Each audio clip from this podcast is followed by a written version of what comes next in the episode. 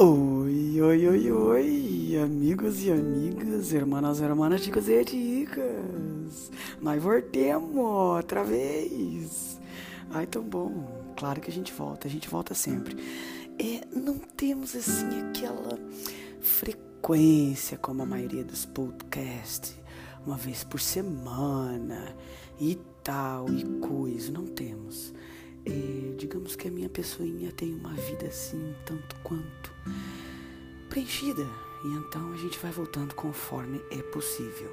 Bem, é, como eu havia anunciado no Instagram, já alertei no podcast passado. Aliás, eu tenho que agradecer o, o feedback tão caloroso, tão positivo que eu recebi na, no podcast passado, que eu falei com o Ju sobre homossexualidade. E, se você não ouviu, volte uma casa atrás no tabuleiro. Tá disponível aí no Spotify do Falem Menos.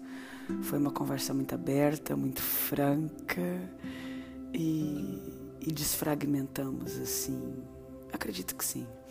Acredito que tenhamos desfragmentado é, uma série de coisinhas. A gente quando a gente quando repete uma história repetimos um acontecimento. Pode ser sim que ele nos traga, nos remeta a algum flagelo daquela dor, mas também ele vai perdendo a força, ele vai se desfragmentando. É como se aquele monstro assim fosse ficando cada vez menor, porque cada vez que a gente fala sobre determinado tema, né, que nos marcou profundamente, a gente vai tendo outro ponto de vista a gente vai mudando o ângulo, a gente vai vendo a coisa de outra maneira. E o Ju foi assim, incrível. O Ju é aquilo. É aquilo que vocês ouviram no podcast. É aquilo que ele é. E então, olha, muito obrigada é, pelas mensagens e, e pelas palavras que me foram ditas pessoalmente sobre este episódio. Para mim foi muito especial. Merci. Bom, eu tenho que fazer isso, né? Me perdoem. Como eu anunciei no Instagram, é, o nosso tema de hoje é África. África. Que conexão tão forte que nós temos, né? O Brasil com a África. É, temos capoeira, temos candomblé, temos a gastronomia, temos a dança, temos o Pai de Santo, a leitura dos búzios, temos essas heranças religiosas. Essa, os africanos chegaram no Brasil eh, num período muito difícil para eles, né? A gente sabe como é que isso tudo se iniciou. Não vamos passar muito por aí, não é muito o foco, mas depois deste período, graças a Deus, finalizado e, e, e quando os africanos puderam viver no Brasil, né? Viver e serem quem são. Foram jogando assim sementinhas pro, pro solo, não é? A gente tem ali tanta coisa linda que veio da África, que perdura até hoje, que foi é, incrementada, modificada por nós e é uma conexão, um entrelaçar de, de cultura muito forte. Nós vamos falar disso tudo, também vamos falar do sistema educacional na África, vamos tentar saber é, o período escolar, desde da primária, universidades, é um sistema educacional que ele favorece a todos, todos têm acesso ao sistema educacional. Vamos falar sobre cinema, literatura, vamos tentar falar um pouco sobre os safaris, que é uma coisa que, que vem muito é, do turismo da África. A gente, quando pensa em África, pensamos em safari. Será que o safari é assim uma coisa boa? Será que não é? Não sei. É, vamos falar também sobre cinema, vamos falar sobre a literatura africana, vamos conhecer, talvez seja um campo que não seja muito divulgado, que não tenha muito espaço aqui fora. Uh, e então vamos tentar uh, conhecer alguns cineastas e alguns escritores famosos é, da África. E claro, vamos tentar tocar aqui num campo muito delicado e muito profundo, muito incompreensível é, para os, ocidentais, vamos colocar a coisa dessa maneira. É, nas últimas semanas houve uma série de ataques em nome de, de alguns grupos extremistas, eles assumiram esses ataques em Moçambique. Houve uma fuga muito grande de, de pessoas, de crianças, houve, houve muita coisa feia, né? muita coisa triste. E vamos tentar compreender o que é que são esses grupos, o que é que eles pedem, qual é a mensagem que eles querem passar, como que é esse processo de recrutamento. É, vamos, vamos, qual é o intuito, qual é, qual é a mensagem que eles querem passar para o mundo. Vamos tentar compreender um pouco sobre este tema também tão delicado e que os nossos irmãos africanos estão passando no meio dessa pandemia toda. É um povo muito forte, a gente já sabe, já passaram por tanto, continuam passando.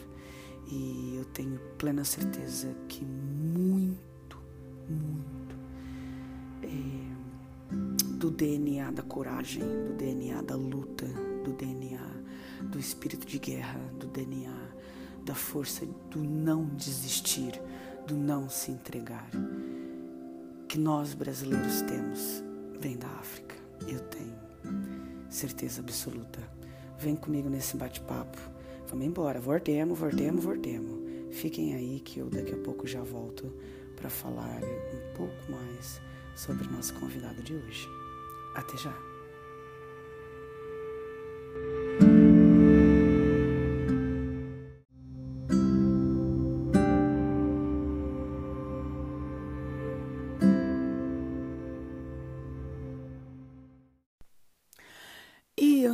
De mais nada, dá uma pausa nesse podcast. Take a deep breath. Como eu sempre digo, vai lá no Instagram, assim muito de repente, arroba falem ponto menos, arroba falem ponto menos. Estamos por lá, aceitamos sugestões, aceitamos críticas, aceitamos comentários. Eu ouvi aquele podcast, achei que vocês deveriam ter tocado no assunto X e fiquei ouvindo até o fim. Vocês não falaram do que eu estava à espera. Aceitamos tudo. Aceitamos comentários, dúvidas, críticas, sugestões. É por lá que eu compartilho o tema do nosso próximo podcast. E quem é que eu trago para essa conversa de hoje? Hum? Trago Ivan Suleimani Juma Pires. O Ivan é, é natural de Moçambique, nasceu em Moçambique, tem 43 anos, tem dois filhos, trabalha numa empresa de informática Uh, viveu em Odivelas, em Lisboa, por quase 15 anos. Já jogou futebol de salão e handball. Adora fotografia, já trabalhou como fotógrafo. Inclusive, no decorrer da, da semana passada, eu cheguei a, a pôr nos stories alguns cliques do Ivan sobre Maputo e, e arredores. E são fotografias mesmo lindíssimas de tirar o fôlego. Bem, o Ivan já trabalhou como fiel de armazém, estafeta, aprendiz de canalizador, empregado de balcão, na Ilha do Farol, no Algarve. Foi lá onde eu o conheci. Trabalhou em algumas produções de Hollywood, baby, yes!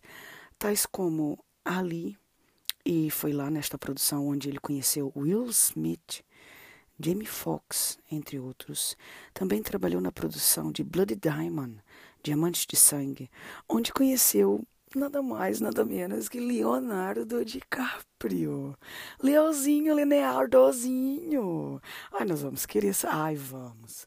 Vamos querer saber tudo sobre este encontro. Como é que foi estar perto, assim, dessas mega estrelas, né?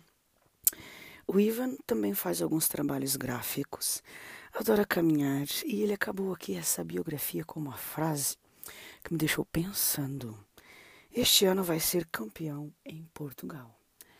É sinal que talvez já tenha aí algumas modificações na vida do Ivan. Será que podemos perguntar isso também? Não sei. É, eu conheci o Ivan, como eu disse, na Ilha do Farol, no mesmo restaurante, trabalhávamos no mesmo restaurante. Eu já estou aqui em Portugal há mais de 20 anos e fui agraciada, acarinhada, fui contemplada eh, com algumas pessoas que passaram pela minha vida. E no decorrer desses anos a gente vai naturalmente perdendo assim o contato frequente com essas pessoas. Mas são pessoas que a gente nunca esquece e o Ivan, sem dúvida, é uma pessoa assim.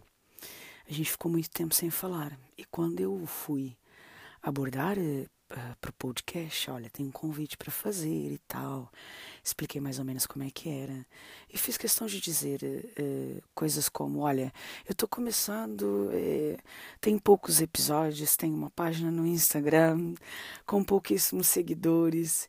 E a resposta do Ivan foi, nem que tivesse só um seguidor, nem que tivesse, nem que não tivesse nenhum seguidor, eu iria aceitar participar deste projeto é, para falar da minha terra e, e foi essa a resposta do Ivan e com essa resposta já dá para compreender e já dá para ler um pouco do caráter que o Ivan tem. E então, sem mais delongas, vamos falar com o Ivan. Até já!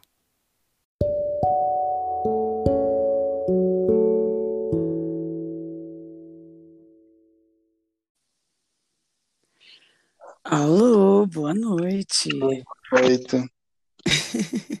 tudo bem? Tudo bem, e aí? Tá, tá tudo tranquilo. Agora tá tudo tranquilo, né? Ah, sim, já foram descansar as crianças. Já, já, já tá tudo na caminha, já o silêncio se instalou.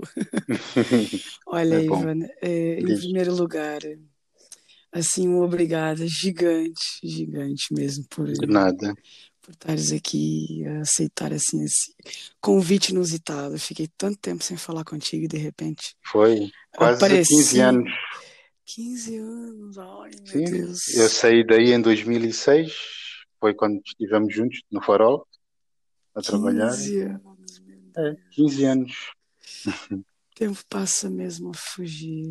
Passa, e depois passa. Tem, a, tem a cena assim da das redes sociais e Facebook, a, minha relação de, de amor e ódio com o Facebook, eu apareço, depois fico 10 anos sem aparecer. E, e, a gente vai perdendo né, o contato, mas eu fiquei é. muito feliz em te encontrar no Instagram. Pipoquei, fiz esse convite assim do pé para mão, sem mais nem menos. Não, mas olha, gostei. Por acaso já há, algumas semanas tenho estado a vir a falar sobre este tema do podcast como o primo. Sim. Ele está tá mais dentro do assunto.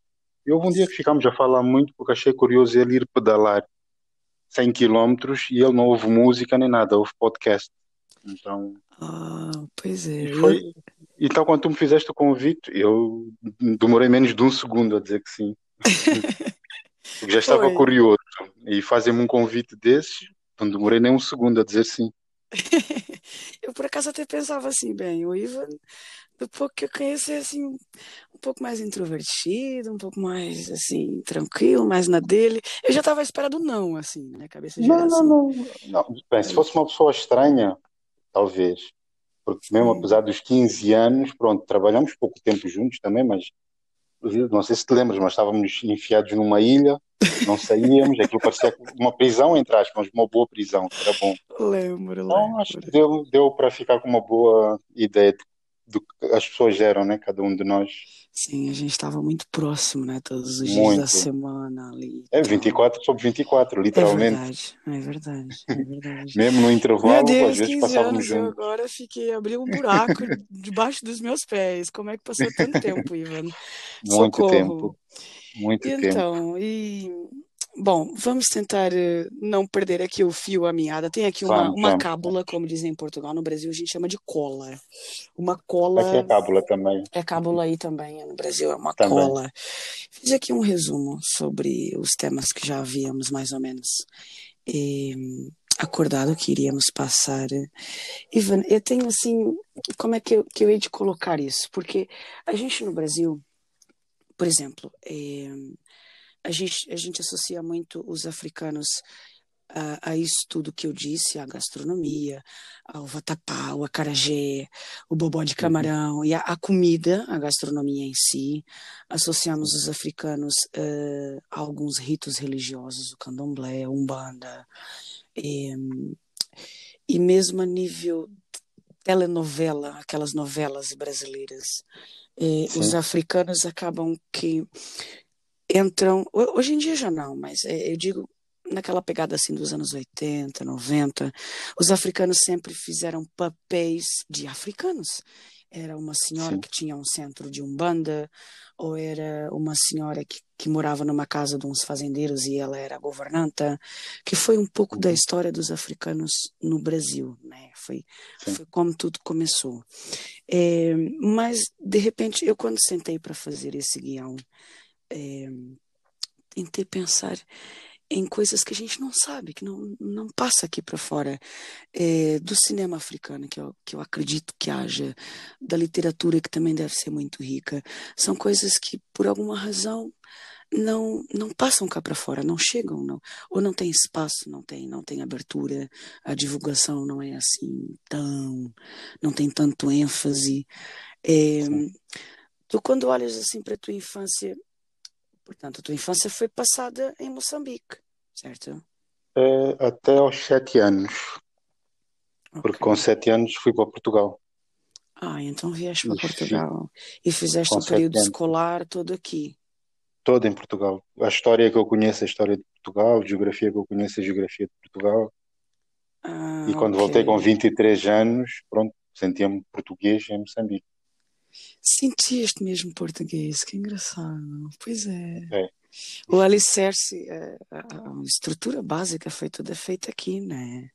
Foi. Eu saí com sete anos, ainda não tinha ideias concebidas, não tinha.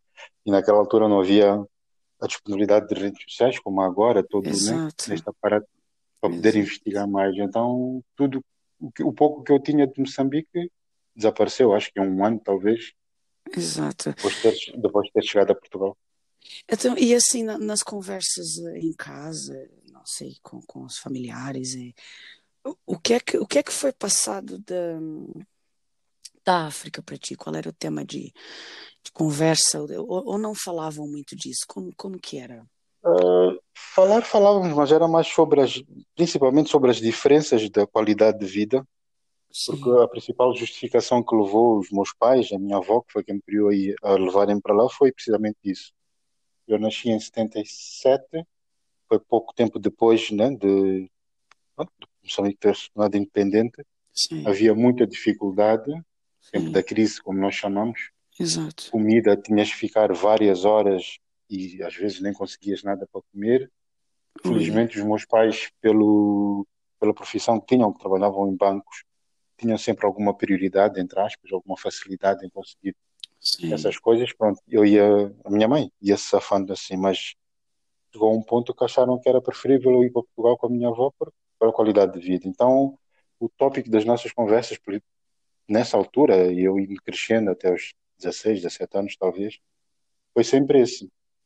Até, uh, pronto, a diferença entre a qualidade de vida, as dificuldades que havia aqui, e ainda há algumas, mas felizmente já, já vai uhum. melhorando muito. Uhum. Então, basicamente, era isso, era mais sobre isso que, que se falava, porque eu lembro-me de questionar a minha mãe por que, que eu não podia voltar para Moçambique. Eu vinha de férias quase todos os anos e, naturalmente, queria ficar aqui. Então, ela explicava o, o, porquê de eu não, não é que não pudesse, mas que seria melhor eu continuar em Portugal.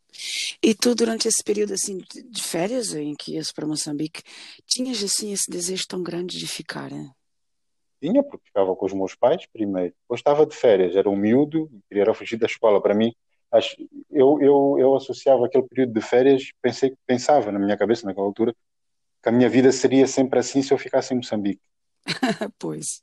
pois é. pronto, é. não é assim em lugar, nenhum lugar do mundo, mas era o que eu pensava na altura. Sim. E pronto, estava com os meus pais, também queria ficar, apesar de, pronto, eu cresci com a minha avó, cham, chamava, já faleceu a minha mãe, a minha avó de, de mãe. Sim a minha mãe chama pelo nome de casa. Então tinha essa divisão, mas eu via. E assim, a qualidade de vida em Moçambique, para quem tinha, e eu até hoje, para quem tem um pouco de condições, é boa. Eu costumo dizer que em Moçambique vive-se, em Portugal sobrevive-se. Sim. Então, por exemplo, eu aqui saio do serviço às 5 da tarde e ainda tenho tempo, se calhar. Eu não faço porque não é meu feitio, mas muitos colegas, alguns colegas meus e muita gente, depois das 5 da tarde, vão se encontrar com colegas Sim. ou outros amigos, bebem um copo, conversam, Sim. vão para casa lá para sete. Uhum. Então, pronto, há qualidade de vida sempre houve, naturalmente, para aqueles que tinham condições para ter essa qualidade de vida. Mas acredito que seja sempre assim em todo lado. Só que aqui, pronto, a África nota-se mais as disparidades, as diferenças são muito mais abismais, porque são mesmo isso, são abismais. Sim. Então, talvez por isso se fale tanto da África, a pobreza e isso, porque as diferenças são absurdas. Então, só para tentar assim compreender, Ivana, é, pelo ofício do, do, dos teus pais serem um ofício assim até privilegiado, é, digamos assim, né? Podemos dizer que sim. Uh, podemos dizer que sim, um cargo de, de, certa importância, provavelmente tinham salários assim também maiores do que os outros ofícios, né? Como é óbvio, e quem trabalha com banco é assim no mundo todo, né? Tem sempre uma vida mais ou menos um pouco... estável, né? Pronto. Sim. Uh, mas, por exemplo, nesse, nesse período de férias, ou, ou até se tiveres alguma memória da altura que vivias em Moçambique, é, tu chegaste a passar por lugares de Moçambique ou por bairros ou tiveste contato com amiguinhos de infância ou com, com outras famílias que eram é, economicamente muito diferentes das tuas, assim, tu chegaste a ver alguma coisa em que ficaste assim, por exemplo, é, tá ali um mundo que não, que não é o meu, né, que está perto de mim, mas Sim. que não é o meu. Sim. Tu tiveste contato com alguma situação assim de extremíssima pobreza que te deixou a pensar em certas coisas? Ou... Aqui, aqui em Moçambique, que eu me lembro, não. Mesmo eu tenho memórias bem vivas do, do meu tempo da escola primária, que foi em Nampula, tanto uhum. segunda, terceira classe, sim, segunda e terceira classe, mas não, não me lembro disso. Pronto, lembro-me dos meus colegas na escola, só, não, não ia para a casa deles naquela altura, era uma criancinha, minha, minha mãe não me deixava, era no parque que nós nos encontrávamos. Sim. Também é uma cidade mais pequena que Maputo.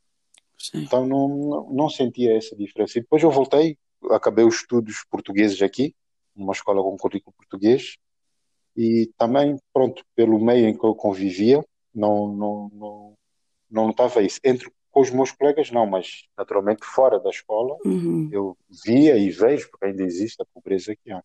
Mas nesse ponto, o engraçado é que eu senti isso em Portugal.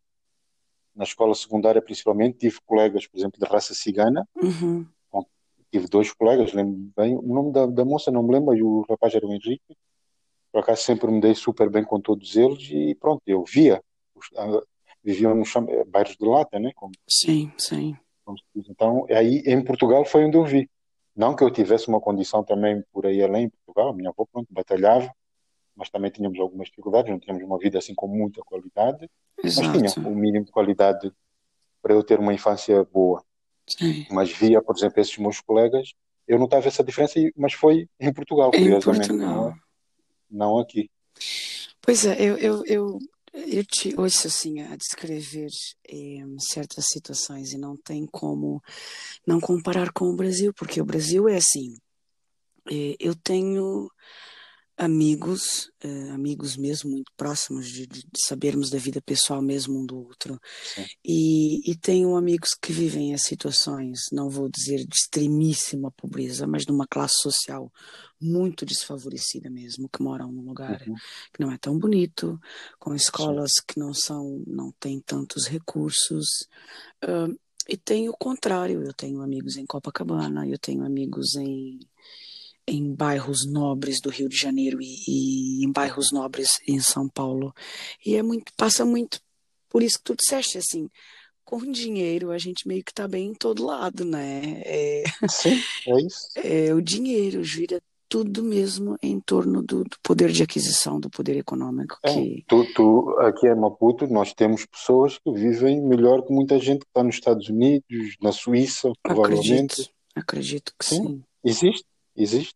Então, é, é muito... Só que aqui o fosso entre quem tem condições e quem não tem é muito maior. É muito Por exemplo, grande. Na Europa, na Europa, pronto, os Estados, os governos tentam minimizar essa diferença uhum. com apoios, ajudas, pronto, Sim. muitas outras coisas. Sim. E aqui, infelizmente, ainda não, não há isso. Pois é. Daí notar-se tanto. E o Brasil, pronto, acredito que é muito parecido com o que nós temos aqui. É muito, muito, muito, porque não há, não há essa preocupação, por exemplo, aqui em Portugal, há, como disseste, há uma série de iniciativas, há subsídios, há leis daqui que, os, que protegem um, e que ajudam e que, que, puxam pelas crianças essa, essa força que o governo faz para que uma criança não abandone a escola é muito grande aqui Exato. em Portugal. Eu vejo muito isso aqui. E no Brasil eu penso que acontece um pouco do que acontece em África, que é uma família que é numerosa, normalmente são famílias que são numerosas com cinco ou seis filhos ou Sim, sim. pronto, são famílias grandes e depois é para alimentar tantas bocas normalmente o irmão mais velho acaba que tem que deixar a escola para ir trabalhar E, e é aquele filme todo que a gente já conhece né É isso. e Bem, é isso mesmo. Pois é é capaz de ser mesmo é, muito parecido então na Europa vês um miúdo de 15 anos a trabalhar, por exemplo, na rua, engraxar sapato, isso é capaz de haver alguém que vai lá e tenta saber quem, quem são os pais, porque ele está sempre é ali. isso mesmo Aqui Vamos- tu vês crianças de 5, 6, 7 anos na rua a vender amendoim, a vender castanhas e ninguém quer saber. É, no Brasil também é a mesma coisa. É tudo passa passa também pela maneira de governar, enfim, é uma série de questões É. é, Sim. complexas e muito difíceis. É, Ivan, a tua escola é, em Moçambique, o teu período escolar, a tua escola era pública, era uma escola que os teus pais tinham que pagar? Como é que isso é? Como é que era? Não, a, a- escola primária, como eu disse, fiz até a terceira classe só, mas era pública. Eu lembro, Era pública. era uma escola, era, sim, era uma escola pública. E mesmo em Portugal, depois também fui sempre para escolas públicas. Só o último, eh, a última instituição em que estive, que era um externato, Sim. Já era privado, quando tinha que pagar. E quando vim para Moçambique é que acabei sempre em escolas privadas. Sim.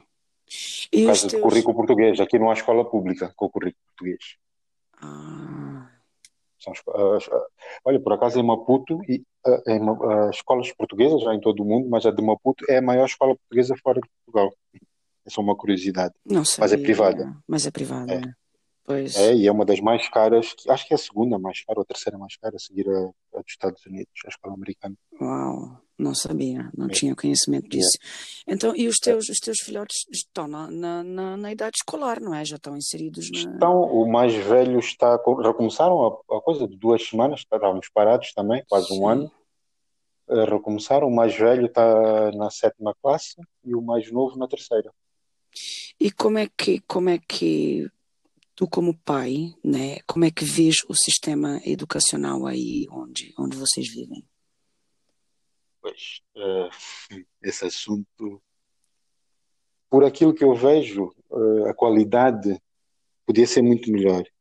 Sim, Só que eu, pronto, a tendência é logo culpar os professores, mas eu não culpo os professores, culpo quem tem, quem, culpo quem teria de dar condições aos professores para eh, conseguirem dar, pronto, eh, dar aulas melhores. sim, sim, sim. Eu compreendo o que é que Mas, a eh, dizer. mas no, no geral, no geral, não deixa muito a desejar.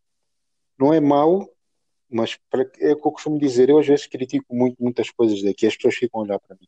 Eu digo, é, é assim, eu tive a sorte, a possibilidade, não sei, de ter crescido fora. Vi outra realidade. E não, não é só em termos de educação, em tudo, Uhum. todos os aspectos da vida social. Eu, eu, eu, é impossível eu não fazer essa comparação, É porque eu, impossível. foram, foram 15 anos a É. viver uma realidade e vim para outra. Então, eu consigo fazer essa comparação. Quem nunca saiu daqui está habituado a ter isto. Por exemplo, aqui a função pública é um desastre autêntico, por exemplo. Só que as pessoas aqui estão habituadas. E a mim faz-me confusão. Porque nunca conheceram um outra país. coisa, né? Exatamente. Eu conheci outra coisa. Eu sei o que é que é um cliente ser bem atendido. Aqui não. Então, aqui eles deixam de vender, seja lá, um pacote de batatas fritas porque não tem trocos. Tu dás uma nota grande ou né, um Sim. valor um pouco elevado e ele é capaz de dizer, olha, não tenho troco. Há dias já aconteceu-me, olhei agora para um, para um saco de pão, aconteceu-me numa bomba de gasolina, queria comprar pão, custava, já não me lembro, acho que eram 55 meticais, eu tinha uma nota de 200 e ela simplesmente disse, "Ah, não tenho trocos. E quando dizem isso, quer dizer que não te vou vender porque não tenho troco. Eu tive que me desenrascar. Eu tive que me desenrascar. Então, É isto é para dar o outra exemplo de que quem tem né? isso, quem nunca saiu desta mentalidade não consegue, não percebe que existem outras coisas. Sim. E outras maneiras de Então, ser e outras maneiras de e trabalhar, pronto, isso, né? exato. E pronto, para não fugir muito da tua pergunta, em termos da educação, é isso também. Eles, se calhar, para eles é bom, é uma professora que explica, explica, mas eu consigo fazer a comparação entre a qualidade né, de um professor aqui e aquilo que eu tive em Portugal, por exemplo. Sim. Mas está tá a melhorar muito. Também tem que ser, assim, eu critico muito, mas também quando tenho que elogiar ou Sim. falar bem, falo. Está tá a melhorar muito. Mas também lá está, a abertura ao mundo com internet e essas coisas todas facilitou. Sim. E eu acho que o corpo docente é, pronto, investiga mais, talvez a população em geral. Então, estamos a abrir um pouco e as, os professores começam a ter outras, outras técnicas de ensinar. Eh, uhum. São quantos alunos? de, Diz, diz. Diz, diz. Não, eu ia dizer isso, talvez falando das escolas privadas, que é o que eu conheço. Felizmente, os meus filhos estão numa escola privada, mas porque se formos a falar ah, de escolas eles públicas. estão numa escola privada. Eu pensava que eles numa estivessem escola... numa escola pública. Não, não, não, não. E isso tudo que eu estou a falar é, é em relação à escola privada. privada. Ah. Sim, porque na escola pública é um desastre. Okay. Crianças a ter aulas debaixo de uma árvore, sentados no chão. Ai, eu lembro, meu, não, eu quando estudava, naqueles, em 85, 86, talvez, 84, Sim. eu lembro-me, tenho gravado na minha memória isso, não havia cadeiras para todos, eram aqueles bancos que é, é, é, o, é o, banco e a mesa tudo junto. O banco inteiro, né? Sim, sim. Sim. Então havia um grupinho dos mais velhos, talvez, ou dos maiorzinhos, porque eu sou alto, então já não me lembro como é que era feita isso, mas eram poucas as cadeiras. Então nós marcámos as nossas cadeiras. Com uma lâmina escrevíamos os nomes. Sim. Éramos cinco ou seis, talvez, não me lembro. E que era o número de cadeiras que havia, talvez para 20 pessoas. Sim. Então nós marcámos as nossas cadeiras, mas mesmo assim tínhamos que chegar cedo para garantir. Para sermos os primeiros, é, é, para ficar, porque nós na altura tínhamos que cantar o hino, fazíamos uma fila indiana para cantar o hino, cada turma, Sim. cada sala, e depois quando acabasse o hino era tudo ir a correr para apanhar as cadeiras. Mas há escolas aqui, principalmente no interior, que eles nem se dão o trabalho de correr porque não há uma única cadeira, nenhum professor tem. É um professor. Uh, deixa, deixa eu tentar compreender. É assim, Ivan. é, no Brasil, a gente também tem algumas uh, regiões, nomeadamente algumas regi regiões mais afastadas, algumas regiões indígenas. Sim que também uhum. tem, um, tem escolas assim muito precárias. Aquilo são barracões de madeira, são condições muito, muito, muito difíceis. Uh, mas estavas a dizer debaixo de uma árvore no chão. Sim. Isso estou a falar em 2021. Se fizeres uma, uma pesquisa, ou eu aqui sair e andar, sair um bocadinho de Maputo, uhum. aqui na cidade talvez isso não se note. Sim podem não ter assim salas uh, de uma escola grande, há uma aqui perto onde eu vivo, vidros, janelas partidas, por exemplo, portas que não fecham, quando chove faz vento, entra, água, vento, chuva. Então, pronto, mas se eu sair de, de Maputo, for para um, uma vila Sim. ou mais para o interior, apanhas crianças a estudar eh, a céu aberto. Sim. E vocês aí em Moçambique, vocês têm é, porque, por exemplo, nós no Brasil nós temos um, um, um sistema de governo que temos eh, governadores, senadores, deputado estadual, deputado Sim. federal. Vocês Sim. aí têm a mesma coisa ou é como aqui em Portugal? Há um primeiro-ministro, há um presidente da República? Sim, eh, mas aqui, por exemplo, o chefe de governo é o chefe de governo é o primeiro-ministro, mas o chefe, o chefe, como, quem manda é o chefe de Estado, pronto. Sim. Falando assim para se entender. Sim. Por exemplo, aí há essa separação entre o presidente e o primeiro-ministro. Exato. Mas aqui nós costuma-se dizer que em Portugal o presidente é o corta-fitas, só serve para inaugurações, e o primeiro-ministro é o que faz o trabalho político. É, tá? exatamente. Aqui é o inverso. Aqui é o inverso. O primeiro-ministro ah. aqui, espero que ele não, não ouça isso, mas não faz nada. É corta-fitas mesmo. Mas temos, temos governadores também, porque temos províncias. Sim. Eles tentaram acabar com o cargo de governador. Houve uma pequena mudança, bem pouco tempo, há uns meses atrás, e agora instituíram secretários de Estado ah. É, a política aqui é complicada. Eu costumo, é assim, é a minha opinião, e se alguém ouvir isto, pronto, não, é, não estou a tentar criar nenhuma revolução nem nada disso, é a minha opinião pessoal, mas nós vivemos numa ditadura partidária. É isso mesmo. O partido que está no poder é o que manda desde que saíram os portugueses e até hoje é o que está. E vão revezando, como se diz, né, entre eles. Ora, agora mandas tu durante oito anos, depois mandas tu durante oito anos, vai andando. E, vai, e vão... Mas temos essa divisão. Temos os ministros, naturalmente, vice-ministros, uhum. Depois temos governadores, deputados, temos os deputados, mas é deputados só, não é. Ou seja, aí é, é estadual, Sim, federal, federal, tem essa divisão tem, ainda. Ainda tem essa divisão. Nós, é, pois, vocês aí são 200 e tal milhões de pessoas, há muito é imposto para ser dividido. Exato. Não, há muito imposto para ser dividido. É então tem que criar esses cargos todos. É isso mesmo. Nós aqui somos 25 milhões, assim arredondado por cima. Sim. Então não dá para termos tantos cargos políticos quanto isso. Mas acho que há, mesmo assim há demais. Pois é. são muitos. Onde é que, onde é que Mas sentes... aqui quem manda é o presidente. É o presidente, pronto, é o contrário. É- Ele manda, a palavra dele é, É a palavra final. é mais nada, acabou. Sim. Ah, para onde é que eh, para onde é que sentes que vai, por exemplo, eh, o, o ano quando começa, aliás, eu acho que até um pouco antes do final do ano, pelo, pelo menos aqui em Portugal é como costuma ser, há uma, uma divisão de verbas, ou seja, é estipulado X milhões para a educação, X milhões para a saúde, que é- sim. há esse, Sim. pronto. onde- Nós também temos o orçamento o de orçamento Estado. de Estado. Para onde é que achas que vai esse dinheiro assim ah, que salta à vista? Por exemplo, eh, ah, esse dinheiro está todo no turismo, esse dinheiro está todo na, na exploração de, de recursos naturais e onde é que achas que esse onde é que achas que esse dinheiro é empregue, Ivan? Muito, assim, muito sinceramente, eu não ligo muito ao que se passa aqui em Moçambique. Por exemplo, eu não vejo canais moçambicanos. Sim, É uma coisa que eu, é quase uma questão de honra, recuso pela qualidade do, do, do, do- do jornalismo em Moçambique. sim, Então, mas pronto, eu sei que há orçamento de Estado, tem que ser aprovado Exato. Agora, no que diz respeito à divisão, isso, muito sinceramente, vou falar aquilo que eu acho que é, não com conhecimento de causa. Mas, por exemplo, educação, saúde, são dois dos sítios em que talvez vá mais, uma quantia ma- maior. A defesa também, eles apostam muito nisso.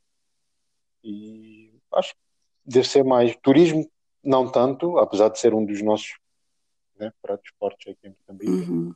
onde- mas eh, acho que é isso: educação, saúde. Mas eh, no papel, Priscila, não, não na, Na prática. prática é outra coisa, né? Completamente diferente. Tu não vês nada, absolutamente nada acontecer. Pois esse é que eu estava pensando, porque Por exemplo, há também infraestruturas, por exemplo, estradas e isso, eles também há, o Orçamento de Estado também contempla isso. Uhum. E, no entanto, nós dependemos da caridade da China, por exemplo, para fazer obras. Acho- As nossas, a, a melhor, a melhor estrada que temos neste momento chama-se Estrada Circular de Maputo. Foi uma, foi uma construção chinesa. Eu não sei bem como é que aquilo foi, se foi uma doação ou não, Sim. mas agora, por exemplo, neste preciso momento estão a construir duas portagens nessa estrada. Pois Vamos claro, começar a cobrar para andarmos lá. claro, é boa, mas tem que pagar, é mais uma coisa que tem que pagar. É, mas, mas lá está, a China de certeza que investiu muito, deu muito, porque a China quando investe é, é, praticamente está a dar para depois tirar de outra forma. Exato. Mas, eh, mas pronto, Então, para a gente Estado, perceber assim, o sistema educacional é, é muito parecido com o Brasil. É, É, há uma é. carência. Eu acho que a África, e principalmente a África portuguesa, entre aspas, os Palopes, são, não vou dizer uma cópia do Brasil em ponto pequeno, mas muito, muito, muito, muito mesmo similar. Exato. Nós, nós aqui acompanhamos muito coisas do Brasil, temos a Record, temos a Globo, não, não falo só em novelas, falo mesmo de noticiários. Então, o que nós vemos é, pronto, é o que nós, até falando com alguns brasileiros que estão aqui, nós dizemos que a, grande diferença que nós sentimos é só, por exemplo, na questão da, da criminalidade, a diferença é que aqui não há tanta violência como há, como há no Brasil. Mas tirando isso, tudo o resto é, é quase uma cópia. É tudo muito semelhante, né? Eu também vejo, É. vejo muitos Eu acho pontos que é por isso que os povos consideram-se tão irmãos assim, porque sentem a dor um do outro, né? É, a gente passa pelos Então, mesmos problemas há muito tempo, né? é, Há muitos é, anos entre governo sai governo e é sempre a mesma coisa. exatamente. Mas o povo continua na mesma. É, Só que vocês é numa escala 10 vezes é superior. tudo muito, né? É tudo a multiplicar por É, 10. É por 10, e é quase isso mesmo. É por 10, vocês são Exato, 200 e tal, né? exato, a Nós somos disso. 25. É quase por 10 mesmo. Ah, Mas os problemas que tu vês no Brasil, vejo aqui em ponto pequeno. Mas para nós é grande, é da comparação, né? é, é isso mesmo. Então eu já vi que o sistema educacional está muito semelhante ao Brasil. É um sistema em que não é eh, bom e acessível a todos. Quem tem o dinheiro ainda Isso. consegue ter um mínimo de Um pouco conforto, melhor. né? Mas é, Isso quem não tem fica mesmo à margem de, de, de todo o resto. e- é, completamente. Ivan, é, eu não sei se me recordo, é, mas eu não, acho que não, acho que nunca chegamos a falar dessa. Aí onde vocês vivem em Maputo, é, Sim. Pode-se considerar assim, ou se tens conhecimento para isso, ou se tens amigos que, que, que seguem é, o candomblé, que seguem o banda, tens contatos com esses amigos, já conheces alguém que frequenta, conheces alguém que, que tem isso muito forte, que vive isso muito forte aí em Maputo? Olha, uh, não, mas muito, há, pouco, há muito pouco tempo uma prima minha, acho que enveredou por esse caminho. Uhum. Dos ori... Não sei se tem muito a ver os orixás. Sim, sim, sim, sim. Ela, pronto, passou por uma situação menos agradável, uhum. mas está, simplesmente, e encontrou refúgio nisso. Foi onde ela encontrou está muito, refúgio. Foi, e está muito, muito, muito, muito, muito, eu falo com ela, converso com ela, está super bem. Está muito bem, está muito melhor, então, sentes tá, que ela está muito tá. recuperada.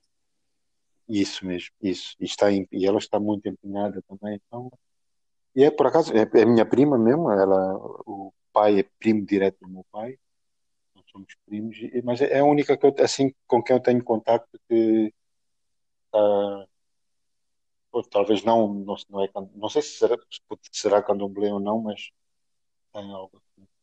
E depois eu, eu brasileiros aqui cruzo-me, falo, converso, mas é coisas esporádicas e de momentos, alguns minutos, algumas horas. Uhum. Não, não, não é de conviver a ponto de saber né, que religião professa, que tipo de culto professa. É porque então, nós, nós infelizmente Brasil... não poderei ser muito útil. Não, não há problema. É porque nós, nós no Brasil, como somos um país assim também com uma, uma miscigenação é, muito grande, é, europeus e asiáticos e africanos e japoneses e italianos e alemães e, é. é. uma coisa Europa de Leste tudo, também. tudo tudo tudo tudo. A gente tem tudo de tudo. É, isso depois é cada qual vai deixando um pouco do, da sua pegada né da sua da sua cultura Sim. das suas raízes é a mesma coisa como agora imagina que fosses viver, sei lá, para a Itália, ou fosses. És quem és em qualquer lugar do mundo. É, as coisas que tu gostas de comer, provavelmente, é. Vais, vais à procura, onde é que tem um supermercado que tem as coisas que gostas de comer. Uh, a nível de religião também vais à procura, onde é que tem aqui e ali. E é inevitável é, não dar continuidade a isso, não é? E os africanos no Brasil, um, mais na zona Bahia, Salvador, mais naquela zona. É, é, quase um pouco pelo Brasil todo. Mas essa essa. Essa religião e, e, esses costumes estão vincados dentro do, do candomblé, da umbanda, é mais dentro dessa, dessa região. Mas eu tenho alguns amigos e alguns conhecidos também mais distantes é, que frequentam, que gostam, que eu acho que é a sexta-feira que vestem-se de branco e me recordo de estudar com alguns coleguinhas que, que iam para a escola, algumas meninas que iam para a escola vestidas de branco a sexta-feira e, e era um motivo de chacota, mas é insistentemente a tradição é passada para frente, o que eu acho que é bom, né? Eu acredito que seja uma coisa boa. E, e eu, eu, eu, fico muito curiosa com os pratos. Eu não sei se os pratos que nós temos lá são os mesmos que vocês têm aí. Se foi uma coisa que foi meio que invenção nossa. É... Uh, eu, por aquilo que eu sei, e o pouco que vou vendo e ouvindo, é que saíram sim daqui com os escravos naquela altura, mas depois em todo o mundo há as adaptações. Exato. Porque, por exemplo, eles levam uma tradição daqui, sabem que é feito com X, Y e Z. Uhum. Mas chegam ao Brasil, não tem X, Y e Z, então tem X, Y e W. É isso. E a partir daí vai-se mudando, vai-se mudando e pronto, perde se calhar um pouco. Agora, quem estuda é que talvez se preocupe em tentar, em tentar descobrir qual é a origem mesmo. A origem, disso. não é? Então, sim, então, mas eu acredito que em lado nenhum se vai encontrar um prato 100% tradicional. E, e, e, é um caminho de dois, é um, como é que se diz? É um caminho de dois sentidos. Tanto quanto pronto, foi para lá e, e mudou-se um pouco, e nós aqui também temos a influência, por exemplo, muito brasileira e portuguesa, e agora todos os lados do mundo, como Moçambique está, está a ficar quase um Dubai com as devidas né, diferenças, mas muita, muita influência estrangeira aqui, que também se nota depois na, na culinária. Na culinária, nota-se bastante. Por exemplo, onde eu vivo, eu uma vez, e fiz isso mesmo, não é brincadeira, saí dei uma volta, já não me acho que foram quatro, quatro quarteirões e encontrei oito restaurantes e parecem todos portugueses, porque é uma zona que vive muita comunidade portuguesa, portuguesa, né? Sim, então. E eu. Há um restaurante aqui em frente, se não me engano, hoje até o prato do dia era cozida portuguesa, se não me engano. Eu vi uma placa com acho. Olha que engraçado. Então, e há muitos portugueses aí em Maputo, Ivan? Há, muitos, Priscila, muitos. Onde eu vivo é, é considerado zona nobre. Há dias que eu estou a andar, eu caminho e isso, eu pareço que estou na Europa. Nem parece que estou em África. Está cheio, cheio, cheio. Muitas empresas de construção. Moçambique sempre teve muitos portugueses, né? uhum. né? Pela, pelos pronto, motivos óbvios. Uhum. Mas uh, agora houve um. Agora não, talvez já 5, 6, 10 anos atrás, talvez, Sim. houve um boom na construção. Sim. E vieram para cá muitas empresas portuguesas, grandes, Soares da Costa e outras. Sim. Algumas depois tiveram problemas, foram e com eles, pronto, vieram muitos, muitos trabalhadores portugueses. E muitos acabaram por abriram suas empresas, os seus negócios. Eles são felizes aí, eles vivem bem aí, não falam de voltar para Como Portugal. eu disse, Priscila, como eu disse há bocado, aqui tu ainda consegues ter um pouco de qualidade de vida. Pois é. Então, aqueles que tiveram a sorte de conseguir vir com, com família ou formar família aqui, eu acredito que não queiram voltar. Pois é. Eu acredito que não queiram voltar.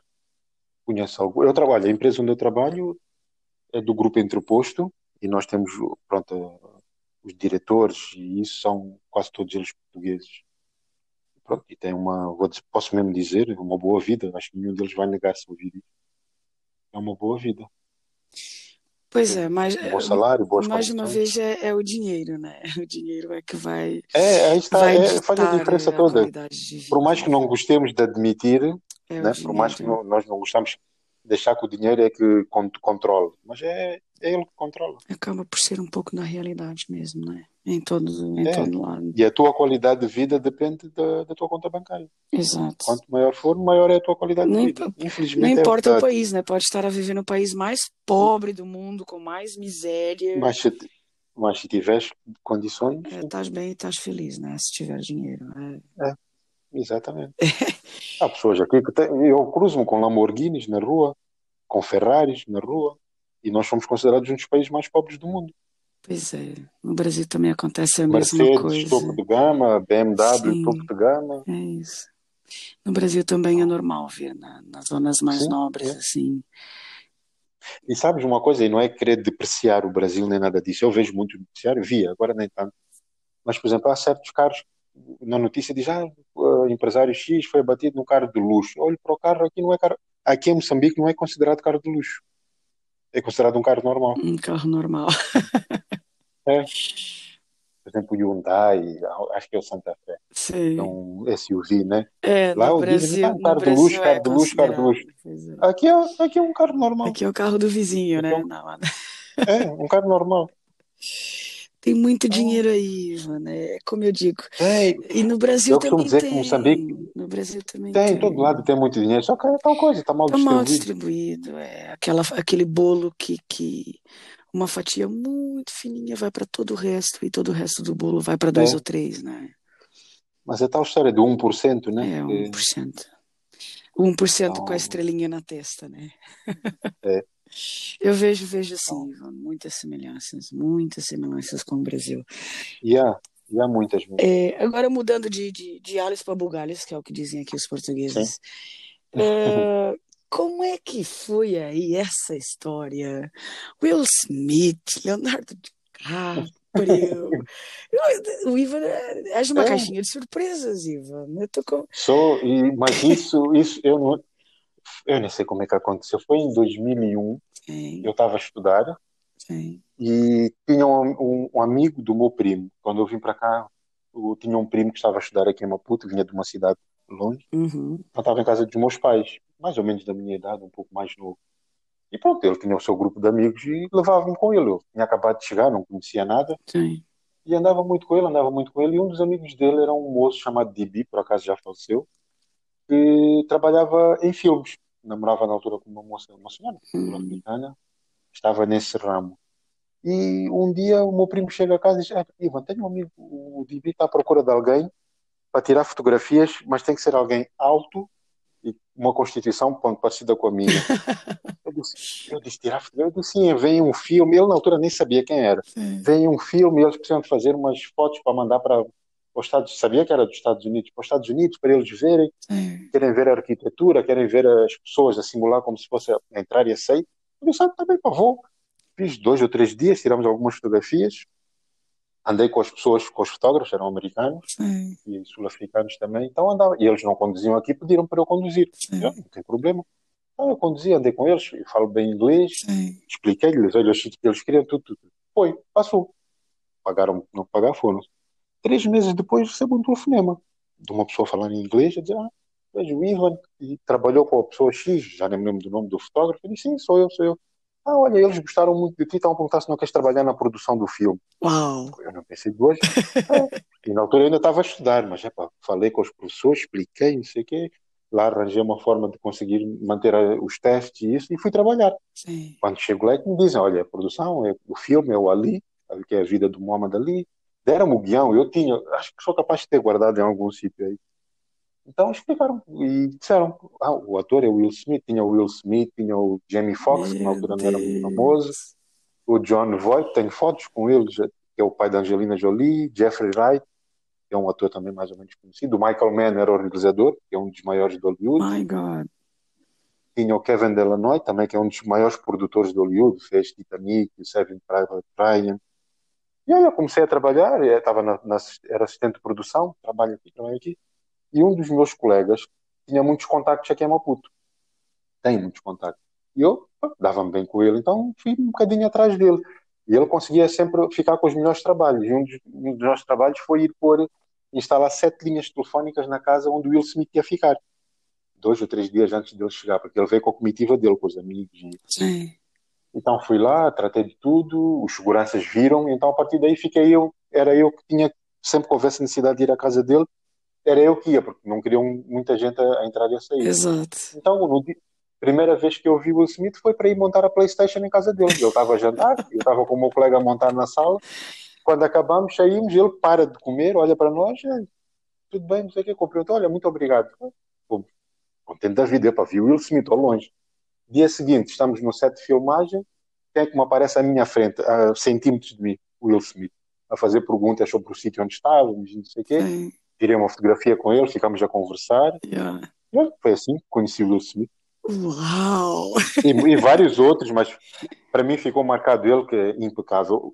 No último dia de filmagens no aeroporto, o antigo aeroporto ainda, nos intervalos das filmagens, ele ia ao carro dele, tirava doces, chocolates e ia dar àqueles menininhos que estavam ali assistindo. É sério? E era, e foi o único que fez isso. Então ficou marcado, acho que para todos que estavam ali. Tinha assim uma eu, alma mais. E eu sou um grande fã do, do, Will Smith desde 2001. Sim, eu também já vi muitas coisas dele. Ele é fantástico, ele é fantástico. Ah, e não só a, a, a estreia mundial do filme que foi aqui em Maputo, eles fizeram questão que fosse aqui em Maputo, no cinema da Luz ao Mundo, por acaso já, já mudou de sítio. E ele trouxe o filho. Ele disse: Eu quero trazer o meu filho para ele ver o que é que é a África, Sim. onde é que está a raiz dele. Sim.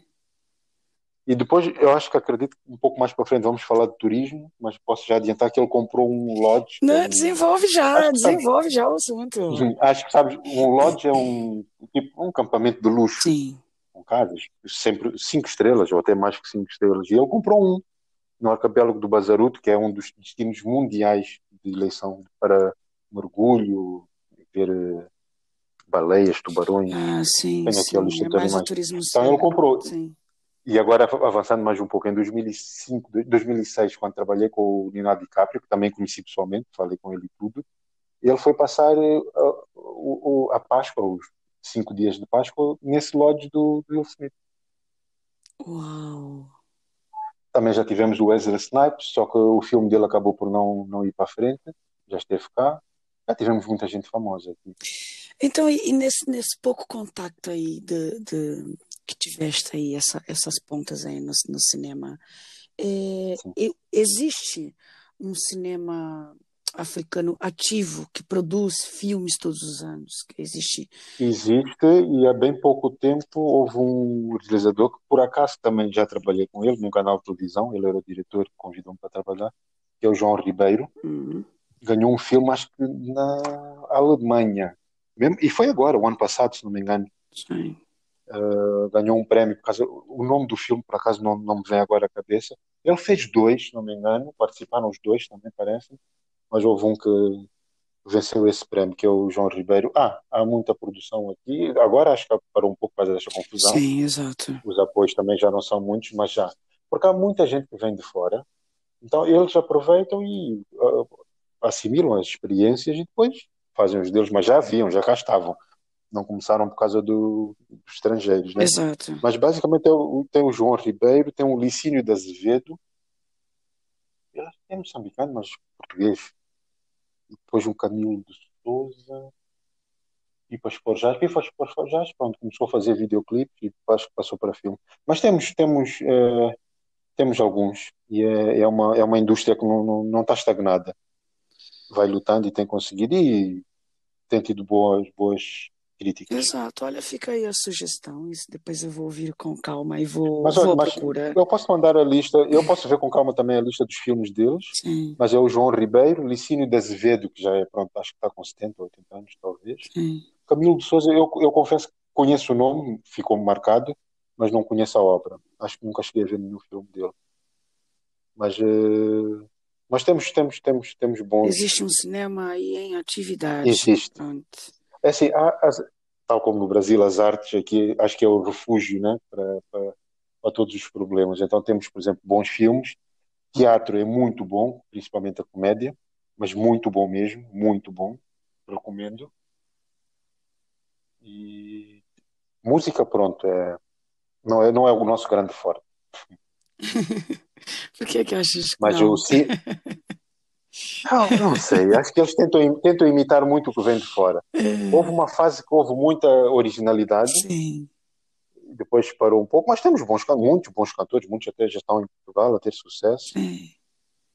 Então, isso depois com calma também posso mandar a lista. Por acaso, bons cantores mesmo. Quero, quero. Eu Nuna depois vou pôr isso tudo, vou pôr essas dicas todas no Instagram. Com certeza que, Também, que alguém por vai, acaso, vai tem. Em termos, consultar. em termos, de, em termos de artes, temos bons, temos também bons artistas plásticos.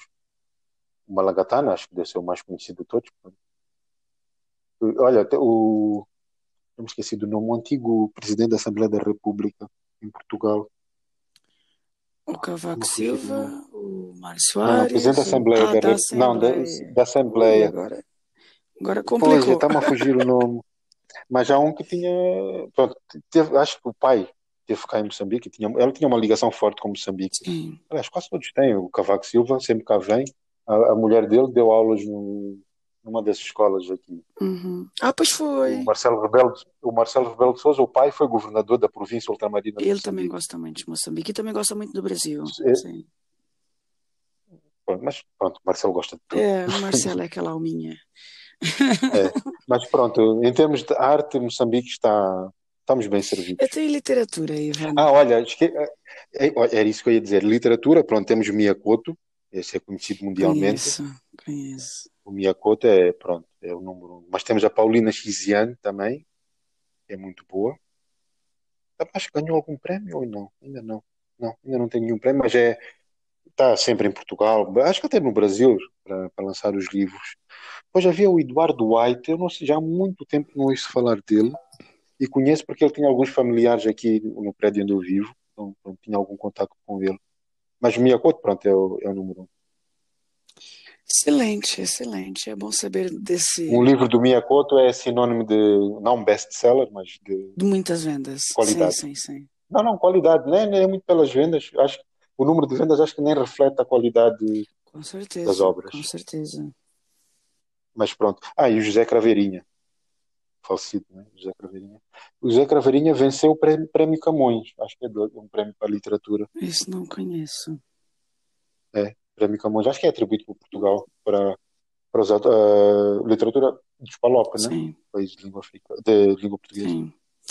Olha, certeza que vou atrás disso, porque coisas novas é. Miyakoto, pronto, vale a pena, mas Paulina Xiziane também. Eu, por acaso, nunca li nenhuma obra assim completa dela, mas tem, tem boas obras também. Então já estão aí as dicas de cinema e literatura. Maravilha. É bom saber, Ivan, porque assim é. No Brasil também. O Brasil acaba que passa também muito dessa imagem de, da extrema violência que existe por lá.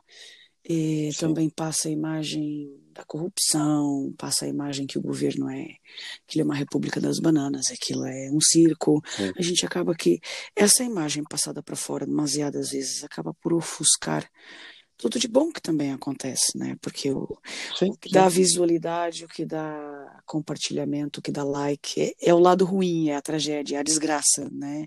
É, é isso mesmo, é isso mesmo. E então... E o mesmo acontece conosco, você só vê aquilo, Exatamente. as desgraças, que é o convém que, que se veja sobre um país africano, pobre, não nos mostram o luxo que há aqui, porque há luxo, muito.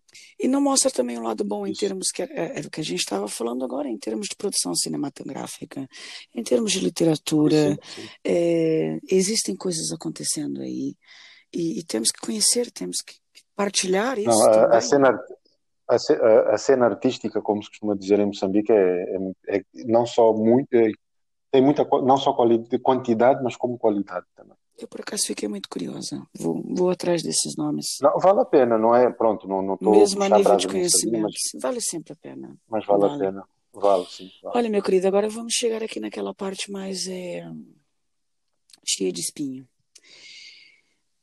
Já posso imaginar. é assim, Nivan, é, eu gosto de começar assim...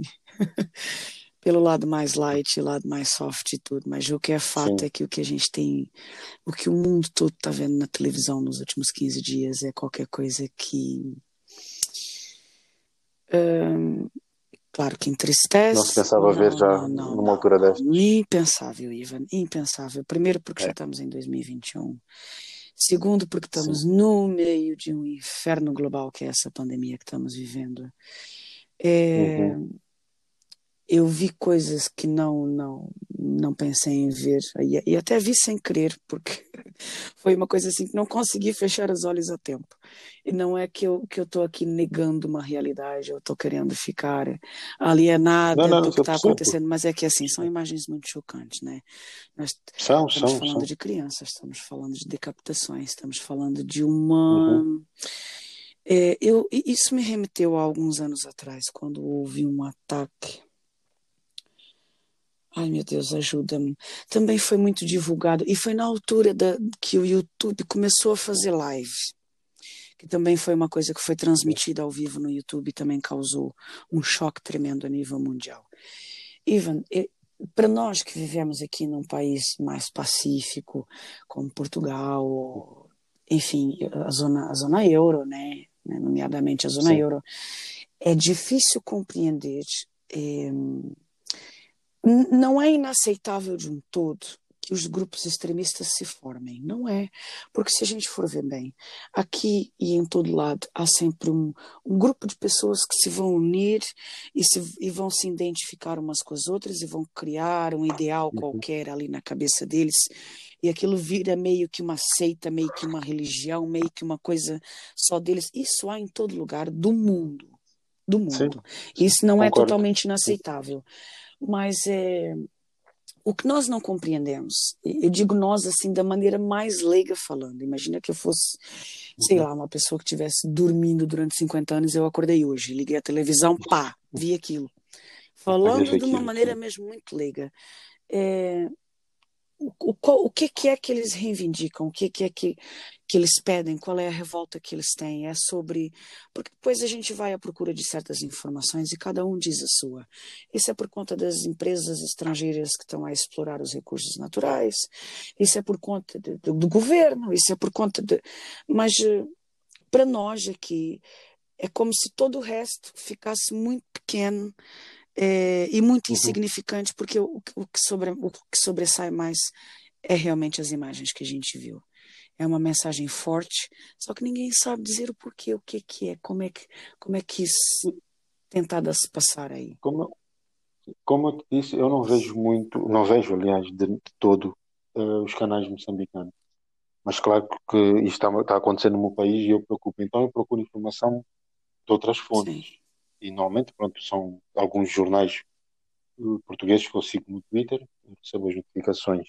E por tudo que eu li, eh, eles, eh, acho que a partir de 2019 começou a ser, já havia alguns ataques antes disso, mas os ataques começaram há três anos, não me engano. Mas desde 2019 que começou o Estado Islâmico a, a reivindicar.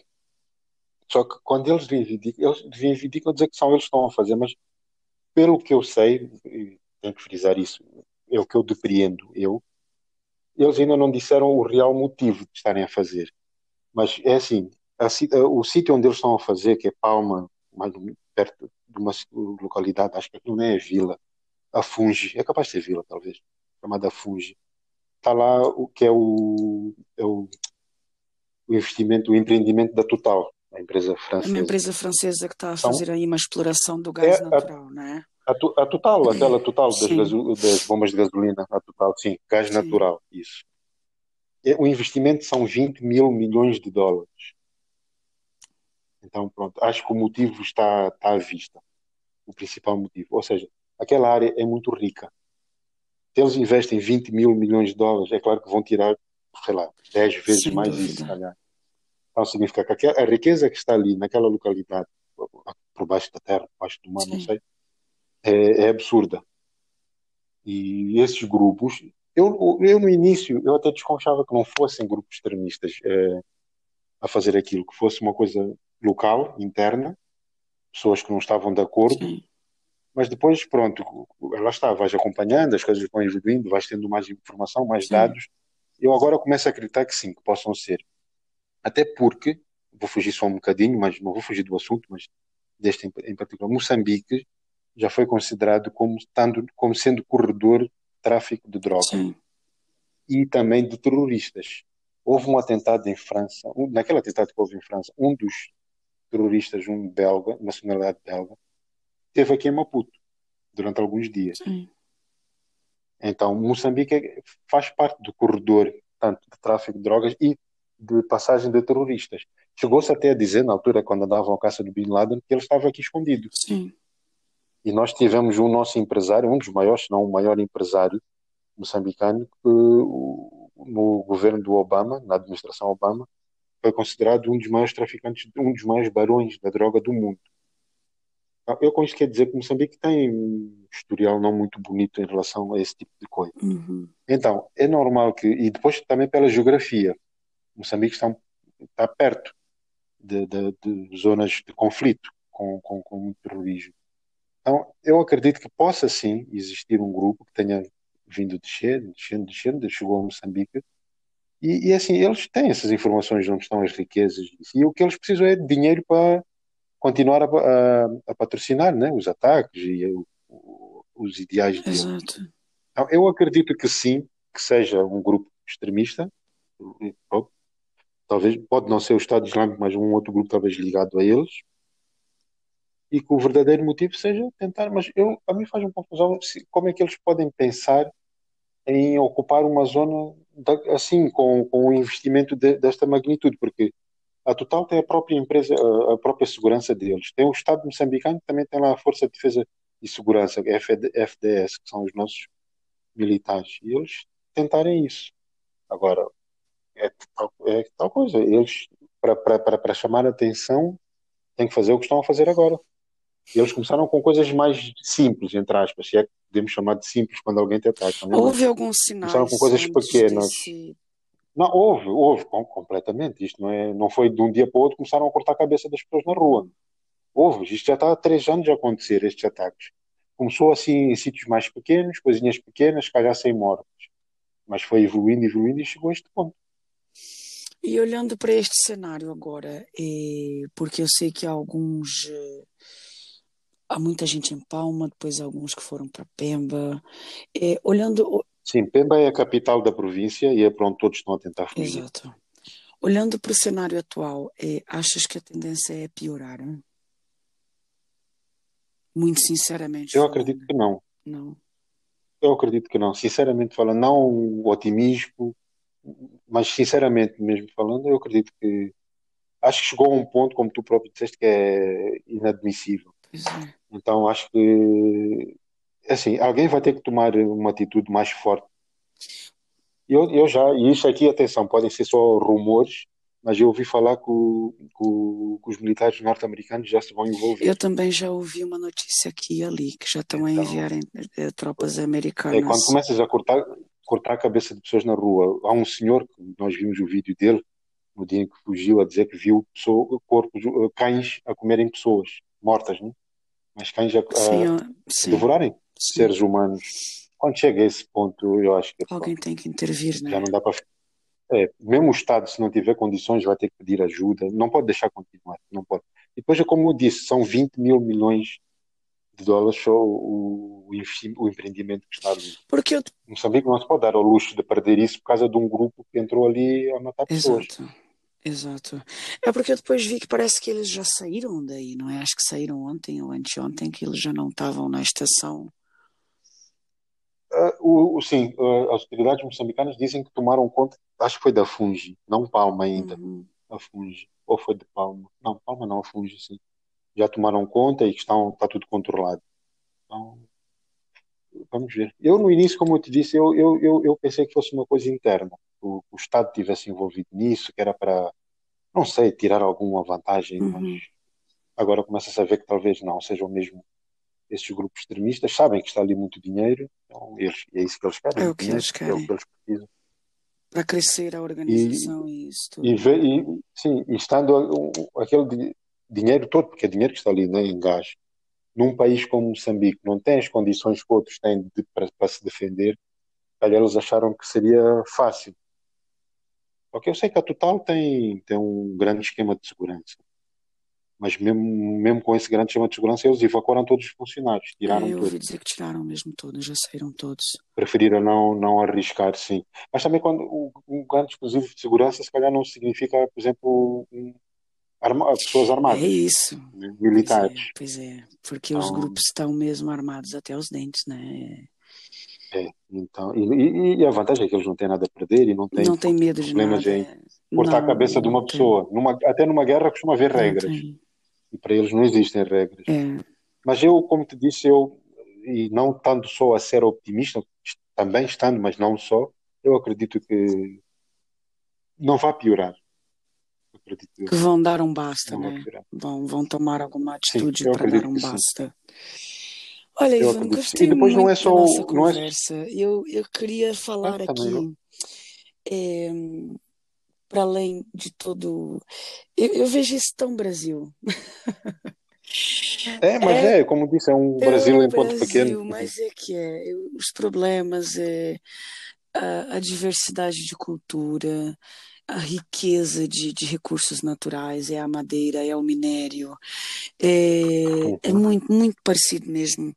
E eu queria falar aqui, mas é- eu não conheço, eu não conheço, ainda vou conhecer. É, também é uma vergonha para mim a pessoa estar aqui há tanto tempo e ainda não conhecer a África, nem. Eu tenho tantos amigos em Moçambique, em Cabo Verde, em Angola. É, é verdade, eu tô, olha, isso, Tens muito isso agora apareceu uma Olha, lâmpada olha, aqui na minha agora cabeça com várias ideias, é é, verdade. tens muitos É sítios para ir. Quero só fazer aqui um pequeno parênteses, não é uma crítica, é só uma chamada de atenção. Durante muitos anos, no Brasil, havia a noção de que África é um país e que Angola é a É capital. verdade. E estamos, a estamos em 2021, ainda há pessoas brasileiras que me perguntam como é que vocês convivem com os animais? Nós já chegamos ao ponto de dizer, "Epá, olha, fugimos, subimos as árvores quando o leão vem atrás de nós, porque já cansamos de tentar explicar como é que são as coisas.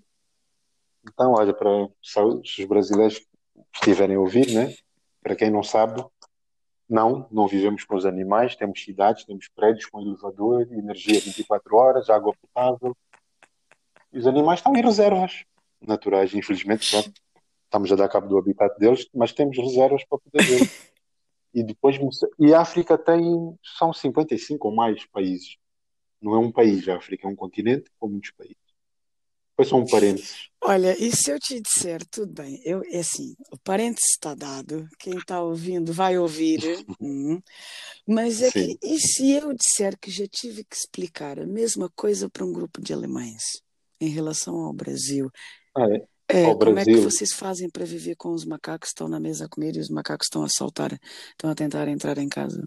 É verdade, é Meu verdade, Ivan, é verdade. Não, não acredito, E, e-. Se fazem comigo, conosco, né, com Moçambique, acredito que também façam com o Brasil, como eu disse. É quase, E somos é espelhos um do outro. que, assim, até nas coisas mais ridículas e impensáveis, é, acontece a mesma coisa. É verdade. E se calhar não foi assim Não, não tempo. foi. Foi há dois verões atrás. Eu acredito. Eu ia dizer a partir de 1900 as pessoas já deviam ter noção de como é que é o mundo. Há dois anos atrás pensarem que vocês ainda têm É macacos na rua.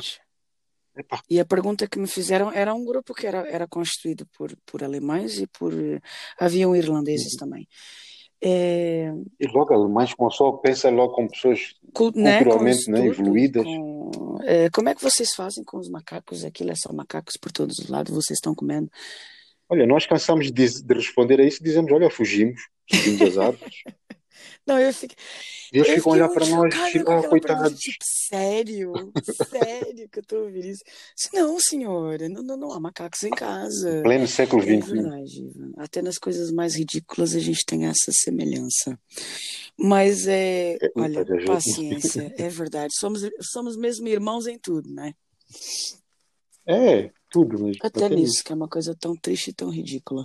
Olha, Mas olha, eu durante muitos anos di- dizia que eu gostaria que as pessoas não descobrissem Moçambique, para não estragar pois Moçambique. é, Só que pronto, já descobriram, nós estamos cheios, como te disse, o país às vezes parece a já Europa. descobriram. Portugueses, turcos, muitos turcos, de empresas de construção, libaneses, espanhóis, brasileiros também é uma grande comunidade. Aliás, temos o Centro Cultural Brasileiro. Era bom mesmo que não descobrissem, né? Para ficar aí preservado e Era, era, é. Porque o, o desenvolvimento, pronto, é bom sim, mas traz muitas traz. desvantagens. Tem um lado muito negativo. Tem, tem Tem, bastante. destrói muita coisa boa, mas É, contra a pode parar. evolução não há. Uma coisa É muito difícil parar. lutar contra a Não há, evolução, não, não isso. é? Olha, meu querido, até se eu fosse agora visitar eh, Moçambique, se eu fosse para Maputo e quisesse ir Para num lugar assim, com muita gente, com muita gente, um lugar assim, tipo, tipo balada, tipo, olha, para aquele lugar é um lugar quem gosta de, de muitos bares e para onde é que eu ia? Olha, Maputo, agora, como eu te disse, só aqui perto de casa são oito restaurantes. Há muitas, há, muitas Vamos colocar a pandemia de lado, hein, gente? Atenção, vocês estão, Ah, vocês ok. já sabem que Sim, durante sim. a pandemia Vamos ninguém vai para lugar nenhum, fiquem em casa. É. Vamos desconsiderar. Mas a primeira coisa que eu tenho que dizer, primeira coisa que eu tenho que chamar a atenção é que Maputo é uma cidade Ah, pequena. eu não tinha essa noção, Eu não não sei como é que. tinha. Não, não, não, é uma cidade pequena. Acho que temos um milhão e tal de habitantes, Até então, pensava que fosse uma cidade mas grande. é uma. Não, não, não, é uma cidade pequena. Eu estou a tentar arranjar um termo de comparação, mas pronto, em Portugal, talvez, olha, Olhão, nós conhecemos Sim. bem. É sério? Faro, talvez. Faro? É, por aí, Ah, talvez. Não é uma cidade muito grande, então não é que tenha que haver assim muitas muitos opções, sítios, mas sim. já, mas já há muitas boas, muitas com qualidade para elite, Uhum. né? Outras para a classe média. Tá, nesse aspecto está bem separado, entre aspas. Quando fizeram, a pessoa sabia bem o público-alvo. Então há, há, há sítios de luxo mesmo, de luxo, de luxo Há para mesmo, todos os bolsos eh, gostos. é para todos. É. Isso, pronto, nesse sentido de sair à noite para beber um copo, isso tens muito por onde escolher. Agora, então, se viajas agora, é muito sítio, muito, muito, muito. Se entrar no Google Maps, estão lá quase Existem todos. casas com E são sítios muito bons. Casas, restaurantes, restaurantes e casas mesmo de música ao vivo. Temos um sítio, não sei se ainda continuam a fazer stand-up Ah, que... comedy f- também, fazem. Salas de Olha, teatro, fantástico. como eu te disse, o teatro aqui é muito bom. Se alguém vier para aqui e conseguir ver, pode vá, que não se vai Uhum. arrepender. Muitos barzinhos, muitos restaurantes, ah, sushi, bares, é assim que se diz, né? Eu não sou muito de sair à noite, mas pronto, conheço, sei. Pizzarias, tem muito, muito, muito, muito, muito por onde escolher, mas muito mesmo. Quando eu digo muito, é Uhum. muito. O tamanho da nossa cidade, acho que é, é exagerado até. Não havia As necessidade de tantos opções para sair, pois é. Até se eu quisesse. Agora, durante o dia, pontos, pontos turísticos, eu já fiz esse trabalho, por acaso, para alguns portugueses que vieram, contrataram para eu dar uma volta, mas vejo num dia. Num dia consegues ver eh, tudo o que há para ver de bonito em Maputo. Estou a Sim. falar de Maputo. Mas pronto, agora como curiosidade, vou tentar não perder muito tempo, mas por exemplo, temos a estação do CFE, que é Caminhos de Ferro de Sim. Moçambique, está na lista dos, das 10 estações de comboio mais Ai, bonitas do mundo. Acho que é a oitava ou a nona. É. são, foi, foram dois arquitetos portugueses. Isso eu tenho as minhas cabulositas, então vou dizer. Foram dois arquitetos portugueses que né, idealizaram e foi construído entre 1913 e 1916. Até, ainda tem aquele estilo colonial e é muito bonita. Experiência própria que já lá estive. Acho que tem um museu lá, já teve bares, não sei se ainda continua. Acho que foi lá até que apareceu o primeiro par gay, par gay em Maputo, mas depois acho que fecharam os bares por causa da confusão que havia Sim. lá, por causa de bebida e isso. Mas a estação de comboio é, é, é um dos sítios, é um... quem vem a Maputo para turismo Sim. tem que ver.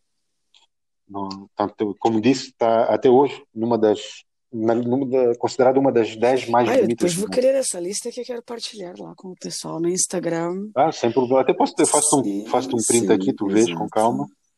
Depois temos a Sé Catedral sim. de Maputo, que é muito, muito, muito bonita. Foi inaugurada em 1944. Uau. Mas é, é, muito bonita, muito mesmo. Fica ao lado de um dos melhores hotéis aqui de Maputo. Está ao lado também do Conselho Municipal, onde fica o presidente do Conselho Municipal, para vocês é seria o Uh, Assembleia da República, onde fica. Não, é prefeito. Ah, o prefeito, prefeito na prefeitura prefeito. ou na Câmara Municipal, vá, por assim dizer. Sim. E, é, pronto, é a Câmara Municipal. Nós chamamos Conselho Municipal Sim. e também é um edifício muito, muito, muito. Aquela zona é, é linda. Tem o Jardim Tunduro, que é o maior jardim aqui de Moçambique. É uma zona ali, estou a falar da, da Catedral, tem o Hotel Rovuma, tem o Conselho Municipal, tem o Jardim Tunduro, tem a estátua do Samora Machel então é uma zona muito, muito, muito bonita. Depois é só descer a avenida onde está essas, isso tudo que eu acabei de dizer. Está lá o. É é? Um forte. Sim. forte de Maputo. Sim. A Fortaleza. Nós no Brasil é Fortaleza, aqui em Portugal é forte, sim, sim. Sim, mas aqui também chamamos de Fortaleza de Maputo. É um edifício muito bonito, muito mesmo bonito, com muita história. É um museu pequeno lá dentro, mas muito bonito. Depois temos o Mercado Central, que é muito famoso pelo design, pela arquitetura. Uh, aquilo foi inaugurado em 1902, acho que é a data que está lá na entrada, e até hoje ainda está lá a nota. É muito bonito, e é quando tu entras, tu perdes ali dentro. É, uma, é um mundo à parte. Depois temos o Museu de História Natural, que foi criado em mil, foi inaugurado, feito em 1913. Mas uh, o mais engraçado é que temos a única coleção de feto de elefantes oh que mostra os primeiros 22 meses de gestação é no mundo. Sério? Mas ninguém tem. Deve ser fantástico. Yeah. E eu sei dessas. E o que me chamou a atenção dessa história é que houve uma vez, não sei em que época foi, que um museu em Londres tentou levar e Moçambique recusou. É a única no mundo. Eu por acaso já a vi. E, e a arquitetura, só a arquitetura já, já é muito bonita. Eu, por acaso, passo todos os dias, está no meu caminho de regresso a casa, passo lá todos os dias e eu não consigo parar de olhar todos os dias já fotografei 10 vezes, as 10 fotografias são iguais, mas não consigo parar de fotografar porque é tão bonito. Oh, deve é. ser fantástico. E depois, quando tem esta. E eles têm, são animais embalsamados. Sim. Acho que verdadeiros, né? foram embalsamados, leões, girafas, hipopótamos, rinocerontes. E eles simulam, por exemplo, um, um leão a caçar uma, uma, uma, gazela. Acho que é o que está logo na entrada. Então tu vês mesmo com o sangue ali, está muito, muito, muito. Isso vale a pena ir. Isso vale a pena. Olha, quem é, sabe quando bonito. isso tudo acalmar. Né? Pronto, Maputo, mas olha, Maputo é isso.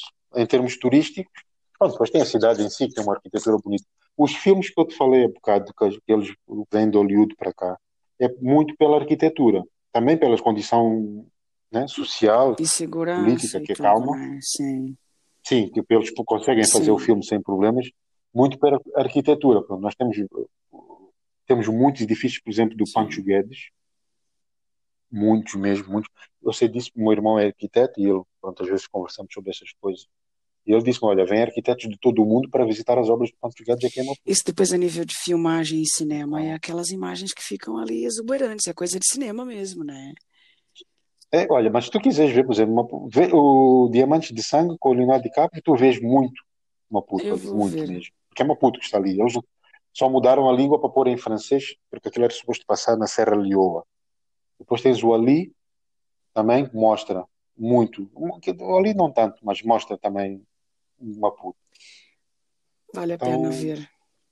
Mas é, é uma cidade muito bonita, muito bonita. E és feliz aí, Ivan? És. Muito. Muito feliz, muito. Eu, eu, eu, eu voltei em 2005 para Portugal. Eu voltei, vim para cá em finais de 99. Em 2005, em fevereiro de 2005, fui para Portugal. Foi depois onde acabámos por nos conhecer, Exato. na Ilha de Farol. Mas em fevereiro de 2006, no dia 2 de fevereiro de 2006, quando eu fazia um ano, precisamente certinho, tinha ido para, para ir para Portugal, voltei. Não sei se foi o sangue, não sei, alguma coisa me puxou para aqui de novo. Mas sou, sou muito feliz. Que maravilha, Ivan. Olha, gostei muito.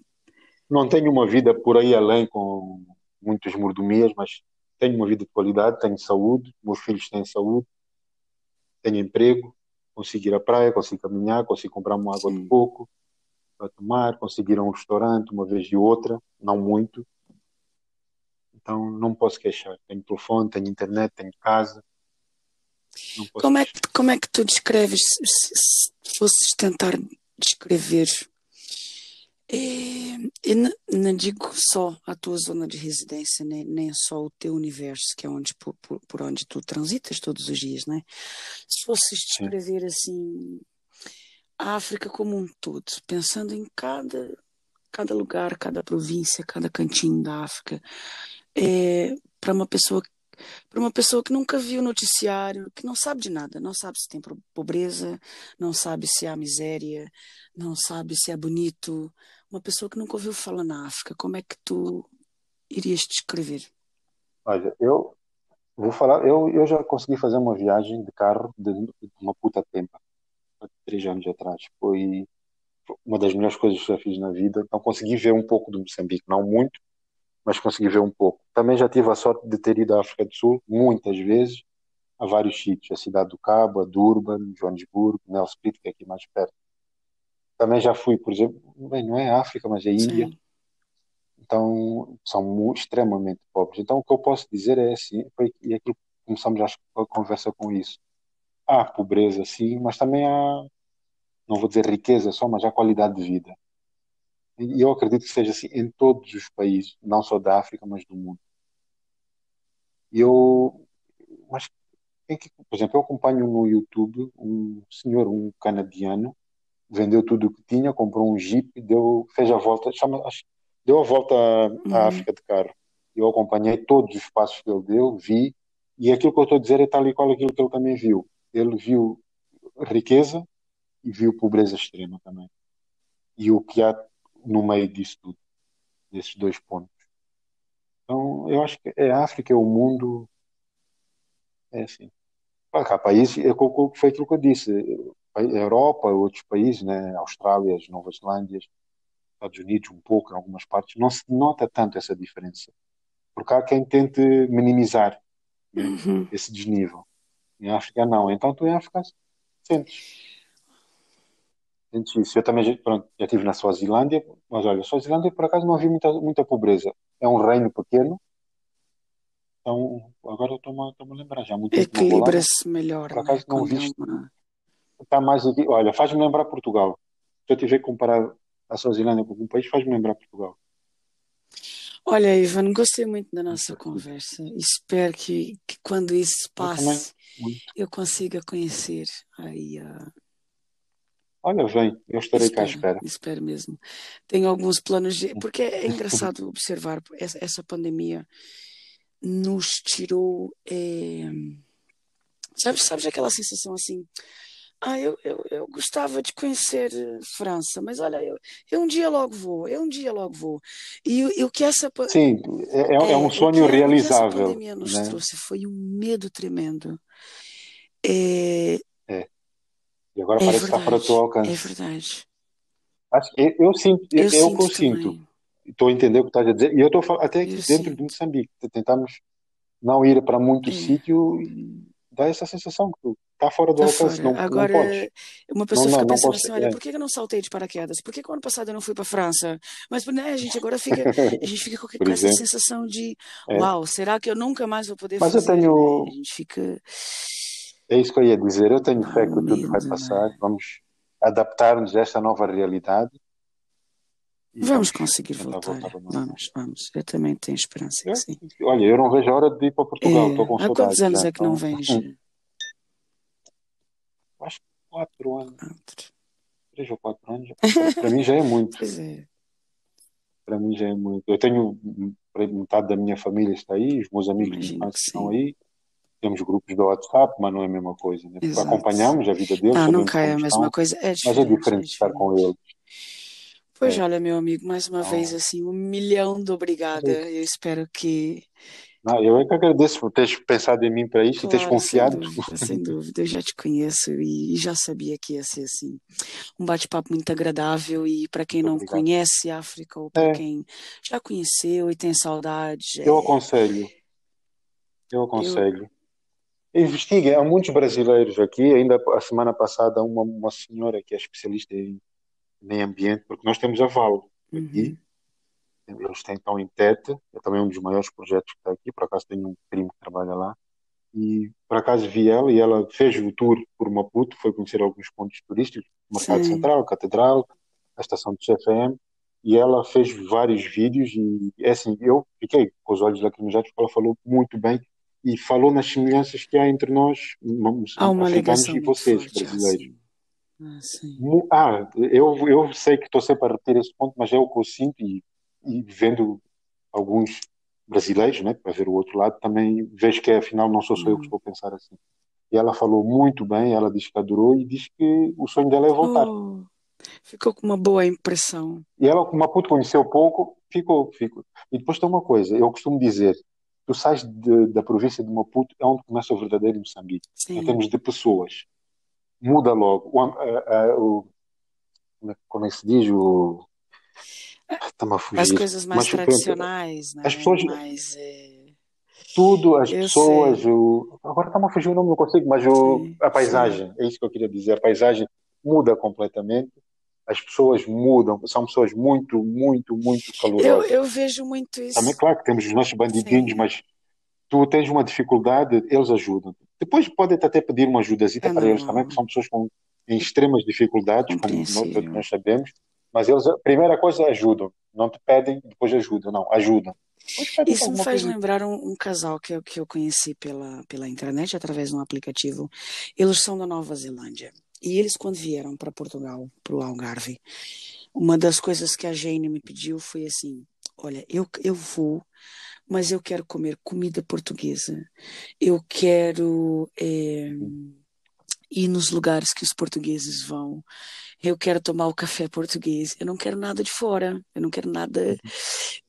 Que- Queria se inteirar. E então mesmo ela escolheu, sim, da ela cultura. escolheu Olhão e foi mesmo para a zona Opa, antiga de Olhão. E, e em Olhão eles têm o costume na, sim, durante o verão de pôr o grelhador na rua e grelhar o peixe. Bom, sim, ela sim, ficou sim. encantada. Nunca tinha comido carapau e sardinha como comem em Olhão, né? É, Olha, e eu me lembro sim, de uma sim. tarde que, que nós fomos passear de carro e como estávamos perto de Vila Moura, eh, eu levei os, ela e o esposo e tivemos ali na Marina a comer um gelado Uhum, e ela disse, olha, tudo sim. muito bonito, mas é que eu olho para todo lugar que eu olho, eu vejo uma coisa escrita English Breakfast. É, é- é- Vila Moura é Sim. muito Ou se- não, Assim, Vila não é Moura mais é, Portugal. É, é- eu espero é, é uma vila, é uma vila inglesa. português que esteja ouvindo esse podcast fique, fique chateado Não, mas eles próprios É sabem, eles sabem. zona Vila Moura e Albufeira não tem nada de Portugal ali. E quem, e quem vem É, de fora, é sim. por isso que eu te ouvindo falar assim, quando a gente se afasta um pouco de Maputo, é que a gente começa a ver mesmo o que que Sim, é. é, Pois é. Como eu te disse no princípio, a, a, a, a, a alturas que eu estou a andar aqui, parece que é. estou na Europa. A raiz da tradição está um pouquinho mais afastada daí, né? Eu entendo. tá. Mas o bom é que, pronto, o Maputo não é assim tão grande, E é rápido um também. pouco. Olha, a- nós temos um cantor, um rapper, né, que é- ele é muito crítico com, com- com o governo. A Uma das principais avenidas aqui é a 20 a Avenida 24 de Julho. E é como ele diz, a Avenida 24 de Julho começa no luxo e acaba no lixo. É uma avenida, não sei quantos quilômetros tem, por acaso, 7, 8, 10, Tem essa sei, acaso nunca... discrepância de. Quero fazer... É, é, como, é, começa onde eu estou, é o início da avenida, e vai até um dos bairros, mais não é tão mau assim, desfavorecido, mas né? não é tão, também não é tão bom. É. Exatamente. E tu fazes essa, essa avenida, É pronto, uma sem ironia, né? é, 10 minutos, 15 minutos, em 15 minutos sai. Mas eu sei que aí, aí não, no Brasil também, também há é assim, né? assim, enormes, sim, sim. Pois olha, meu amor, obrigada por este momento. Mais uma Eh, vez, obrigado Fiquei eu. muito contente de conhecer aí um pouquinho da, da tua realidade e um pouquinho desse mundo, que é tão parecido ao mundo brasileiro também. É, E olha, muito um beijo enorme no teu coração, um beijo nos, nos teus pequeninos. para ti também. E pronto, Muito olha, obrigado a teus Portugal, também. diz qualquer coisa para a gente tomar um cafezinho. Tá Tá, bem? Olha, sem fica falta, bem, meu amor. Boa noite. sem falta. Adeus, Tá, obrigada, obrigado. querido. Tá.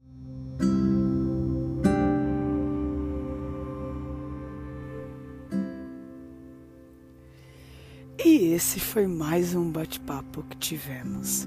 Se você gostou dessas curiosidades, dessa perspectiva, desse olhar que tivemos aqui nessa conversa com o Ivan, quiser compartilhar com um amigo, com uma amiga, com um familiar, esteja à vontade. Não se esqueça de visitar a nossa página no Instagram, falem.menos. Aceitamos sugestões para os próximos episódios também, por que não? É, um beijo enorme no coração de vocês e obrigada por nos acompanhar. Mua!